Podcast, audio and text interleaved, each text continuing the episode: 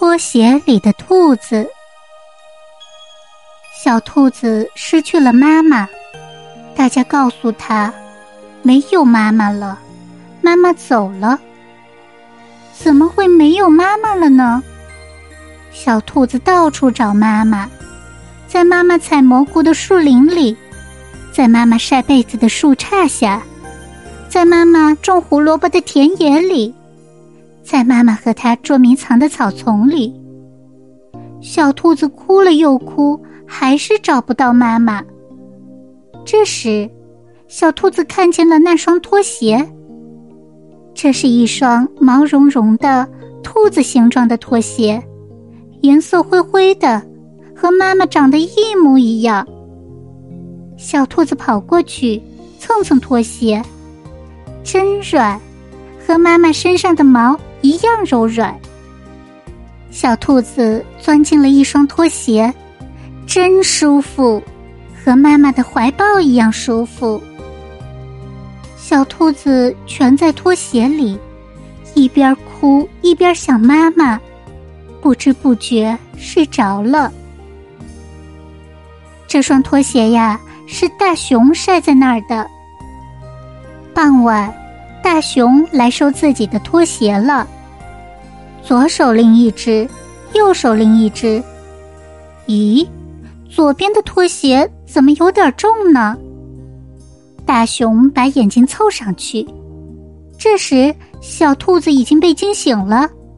它觉得自己晃晃悠悠，又看见有一个毛茸茸的大脑袋凑过来，害怕的缩到了最里边。大熊看不清，他把右手的拖鞋放下，把手掌伸进拖鞋里。小兔子看见黑乎乎的熊掌伸进来，害怕极了。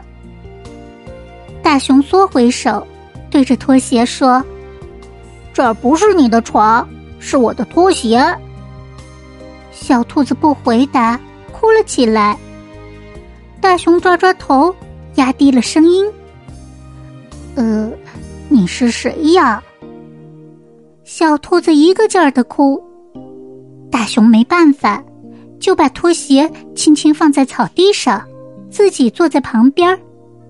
小兔子还是一个劲儿的哭。过了一会儿，大熊说：“我来唱个歌给你听吧。”大熊的声音粗粗的，唱的可不怎么好听。小兔子还是想哭。大熊说：“那我翻跟斗给你看吧。”大熊在草地上翻起了跟斗。小兔子悄悄的伸出头看了一眼，又缩了回去，哭了起来。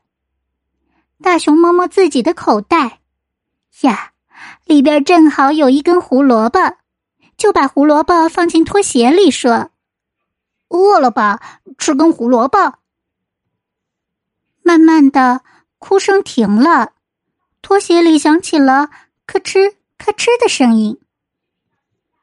忽然，天上下起雨来了。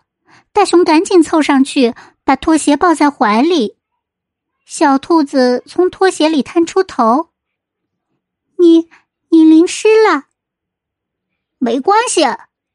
大熊憨憨的笑着：“你没事就好。”小兔子说：“我要回家了，请你送我回家好吗？”好。大熊把小兔子送回了家，小兔子不哭了。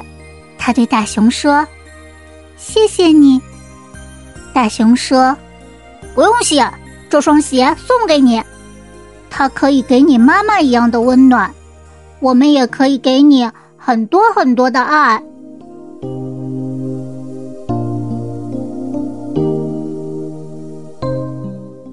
宝贝们。今天的故事就讲到这里，喜欢听故事的小朋友，记得一定要订阅专辑，这样下次就可以很快找到兔耳朵姐姐了。小朋友们，让我们明晚再见，晚安。